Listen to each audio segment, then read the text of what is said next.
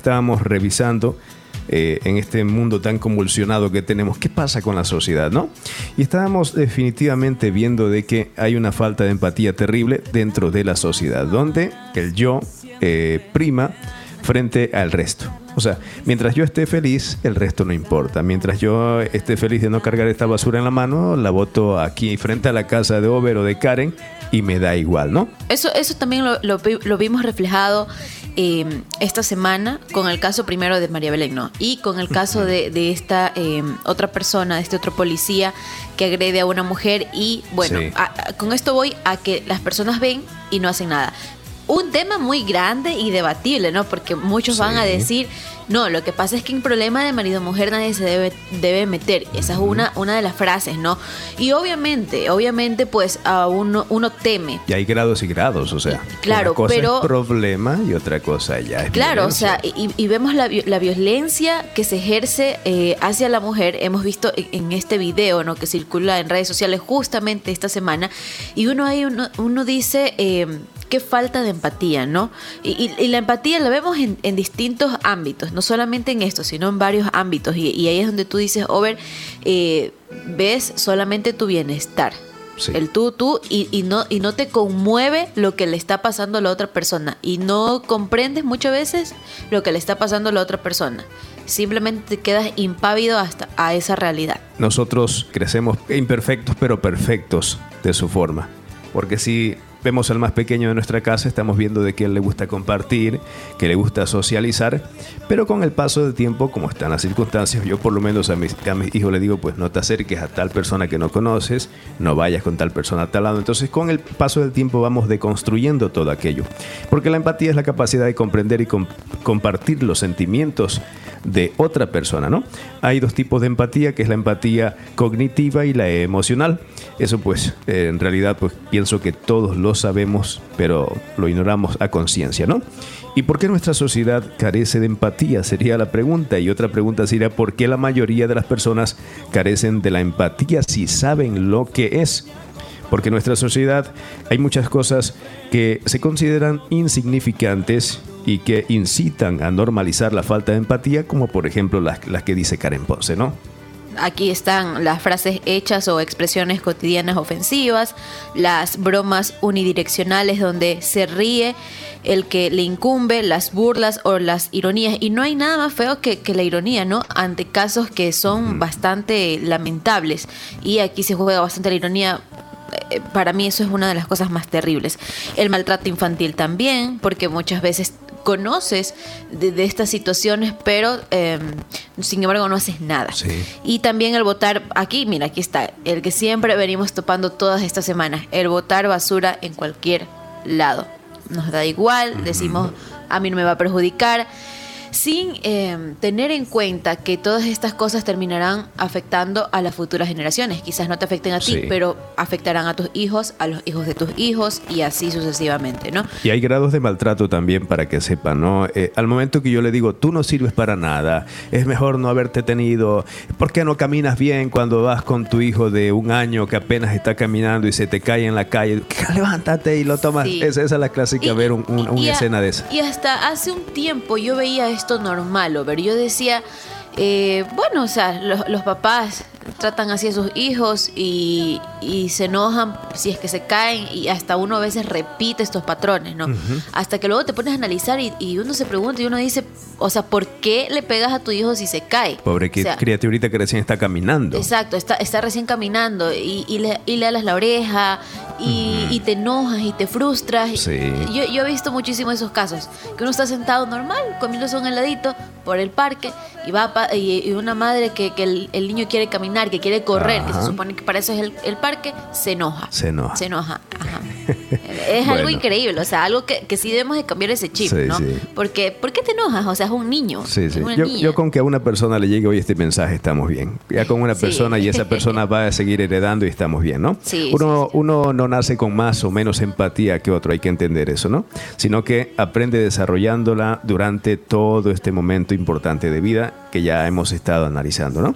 Cuando un niño se siente escuchado, comprendido, respetado, suele desarrollar un alto grado de empatía porque está recibiendo los pilares básicos y fundamentales para ello. Ya lo hemos dicho, ¿no? La empatía tiene muchísimo que ver con estar atento a la otra persona, escuchar sin interrumpir, comunicar con el lenguaje respetuoso, evitar eh, ser eh, sermones, o sea, la crítica que hemos estado mencionando los consejos no deseados, etcétera, etcétera, etcétera. Y aquí también entra esta parte de, por ejemplo, solo cito un, pequeño ejemplo, ¿no? Cuando una persona, em, digamos que tiene una enfermedad y para la otra persona... Eh, digamos que pasó por la misma situación y dice, no, pero eso no es nada, tú que te quejas, que, que ya eso tú exageras creo que ahí estamos invalidando eh, las emociones de las otras personas. Eh, eh, lo he dicho, tu realidad no es la realidad de la otra persona. Tú no sabes cuáles son los procesos de esa otra persona. Nunca podemos, no, no podemos eh, decir esto cuando estemos en, una reunión con un amigo, con, con, cualquier persona, con tu pareja, con tu familia.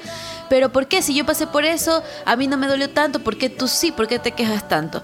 Recuerden que no todos somos iguales, los procesos son diferentes. Eh, justamente ayer escuchaba un podcast de una chica que decía que ella se comenzó a hacer viral en redes sociales porque justamente ella em, eh, habla sobre un video de un chico que el, chico decía, el pobre es pobre porque quiere. Y es una frase que se usa bastante. Cuando debemos, o sea, no, eh, esta frase es muy...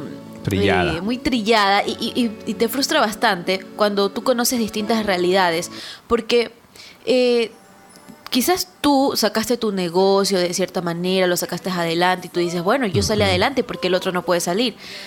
Aquí pues entran diferentes, em, diferentes, hay que analizar diferentes puntos. Quizás tú tuviste la posibilidad de cierta manera, ¿por qué?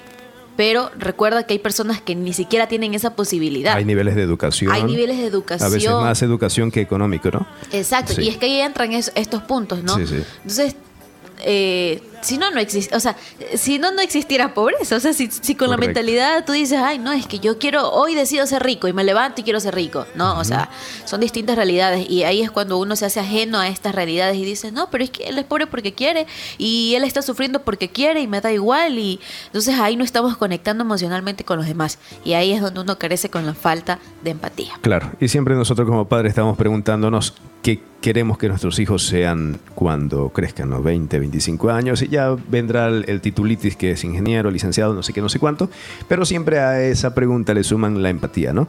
Que sea empático, pero ¿cómo llegan, llegarán a ser empáticos si hoy no lo están practicando, ¿no? También es otra pregunta que hay que hacerse el día de hoy.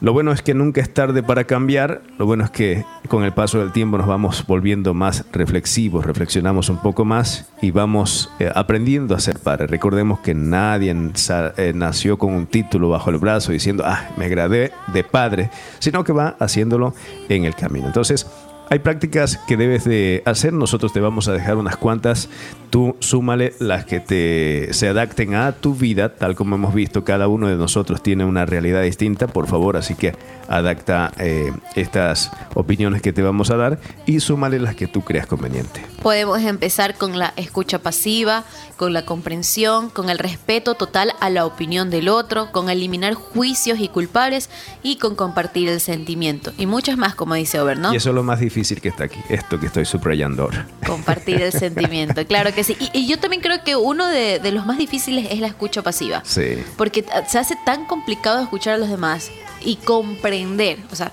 podrás medio escuchar por ahí, pero luego comprender al otro. O cuando estás, o cuando estás debatiendo sobre algún tema. Nos pasa de que nos enojamos, nos frustramos y no es que mi opinión es la que vale y la tuya no. Y eso es lo difícil para nosotros padres escuchar a los hijos porque nos van a contar algo de lo cual queremos ser autoridad y ahí justamente dejamos de escuchar y comenzamos a actuar como autoridad. Justamente ayer veía eh, un meme que, que, decía que le decía al papá que le contaba todo y bueno, y la mamá siempre eh, le decía que le decía que estaba mal o, siempre había una una reacción no tan buena ante lo que el hijo le contaba y después ya el hijo dejó de contarle las cosas y la mamá le preguntaba que por qué no le contaba las cosas. Y ahí le decía el hijo, o sea, ya, o sea, ya perdí el total confianza en ti, mamá, porque siempre que yo te decía algo, eh, siempre, en vez de corregirme quizás de una buena manera, pues lo hacía siempre enojándose o tratándole mal o burlándose incluso, porque eso sabe pasar, que hay padres que se burlan cuando tú vas y les cuentas algo. Entonces ya no te queda esas ganas de querer contar.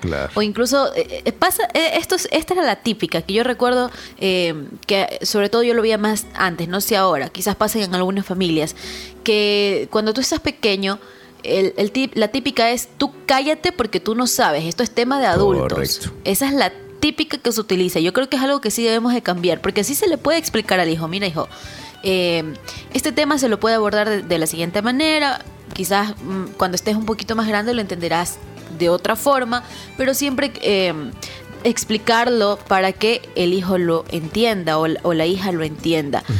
Y la sociedad ha cambiado, o sea, ser padre en los 90 no es ser padre en el 2020. O sea, eh, a partir de la pandemia, ser padre del 2020 a ser padre en el 2022 ya cambió. Y si bien es cierto, nadie nace con un manual, nadie nace con un manual, pero, eh, ¿por, qué no, ¿por qué no ser mejor? ¿Por qué no ser mejor que tu papá? Porque también otra de la típica es, a mí me criaron así y mírame quién soy yo ahora. Pero, no estamos hablando del mejor por un título, porque siempre se interpreta que quiero ser mejor que mi padre, pero por el título, y eso no es. También, o, también eh, el típica de, no, es que yo le pego porque así me criaron y mira quién soy yo ahora. Pero te das cuenta que es un papá agresivo, un papá que a veces ni siquiera es feliz, un papá que tiene tantos problemas.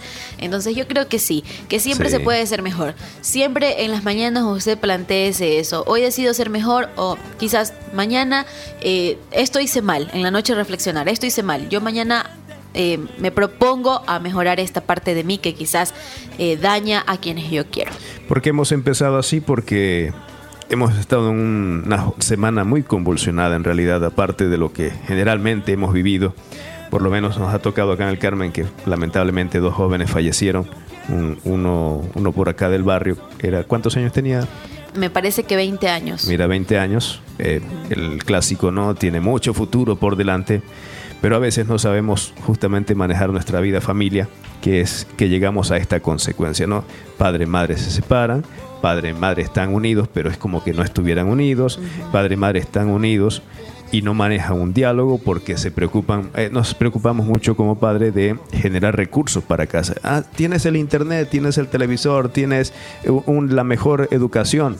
Sí, pero le falta papá y le falta mamá, que es lo más importante. Entonces, lo que queremos hacer esto es que haga reflexión usted y pueda pasar este mensaje también a otras personas, a otras generaciones, de preocuparnos un poco más por nuestros hijos. Veíamos en la noche del sábado, viernes, viernes, jueves que andaba por la calle, un cuerpo en caravana con un poco de jóvenes eh, hasta altas horas de la noche. Entonces decíamos nosotros, esos chicos no tienen padre, ¿no? ¿Qué, clase de valores le infundaron los padres? ¿Qué está pasando con nuestra sociedad? Y por favor, y no, no queremos que tomen represalias con nosotros, porque la clásica ahorita es tomar represalias contra todos, y ese no es el punto. El punto aquí es llegar a, una reflexión. O sea, eh, ¿qué, ¿qué conciben ellos como bien para la sociedad? O sea, yo, yo no le encontré el sentido de que hasta medianoche anden en caravana por el medio de la ciudad. Y, y, eh, yo decía, la policía no se mete. Bueno, eso, como siempre he dicho, los policías no deben existir, porque nosotros somos nuestros propios rectores de nuestra vida. Y algo que lo vemos y que se va expandiendo, ¿no? Que lo hemos visto quizás en, en otras ciudades, eh, en otras provincias. Se normaliza. Y luego tú dices, ah, mira, eso pasa allá, pero nunca piensas que va a pasar acá. Bueno, son cosas que sí nos invitan a reflexionar qué está pasando, qué estamos haciendo en casa, estamos, eh, estamos eh, de cerca con nuestros hijos realmente. Y a veces el, el estar cerca no es solamente en cuerpo, ¿no? o sea, no, no, no es que ah, tú estás ahí haciendo presencia y yo estoy diciendo a mi hijo, yo estoy viendo cómo lo educo. No, no, no, sino eh, la cercanía, la confianza que tengo con él o con ella. Entonces. Las acciones que hago también y que él está viendo, porque nuestros hijos nos están observando siempre. Estoy fumando, pues a mi padre fuma, yo fumo, ¿no? Eh, mi padre se pelea con el vecino, yo también me peleo con el vecino. Mi padre va en el carro, insulta al que va adelante, yo también lo sigo insultando, porque eh, cállate, aquí no se grita, dice papá. Ay, no, pues está gritando. Entonces, cosas como eso. El, el ejemplo es frente a todo esto. Sí, el ejemplo. Sí, sí, sí. Y, y, y para esto, pues hay demasiadas muestras. Justamente hacían como un eh, como un experimento. Eh, hay un video donde el papá camina hacia un lado, la hija camina hacia ese mismo lado que va el papá. El papá se agacha, la hija se agacha. Una niñita eh, de unos dos años. Entonces es porque va siguiendo los pasos del papá o la mamá.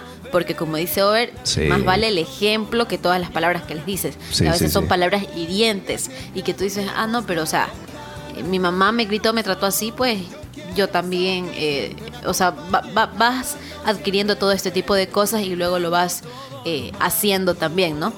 sin darte cuenta. Hemos actuado el día de hoy como rectores, como el más viejito de la casa, pero eh, son cuestiones que hay que analizar y sentarnos a, a, descansar. Yo te propongo que le des unos segundos a tu vida. En tal caso, ¿qué? Porque siempre sucedemos que ahora queremos las cosas ya.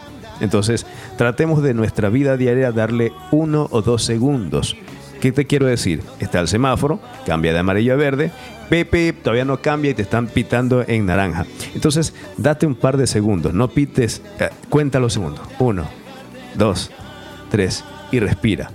Date, date unos tres segunditos todos los días en cada acción que hagas para que tomes la vida más con calma y respira, porque tampoco respira. Ya haremos una sesión de respiración en un programa de estos, porque la falta de respiración también eh, genera estrés. Sí, sí, sí, parece mentira, pero pero esas cosas eh, suman, suman y te das cuenta después que, ah, no, la respiración no importa, da igual, pero sí, termina pues importando muchísimo.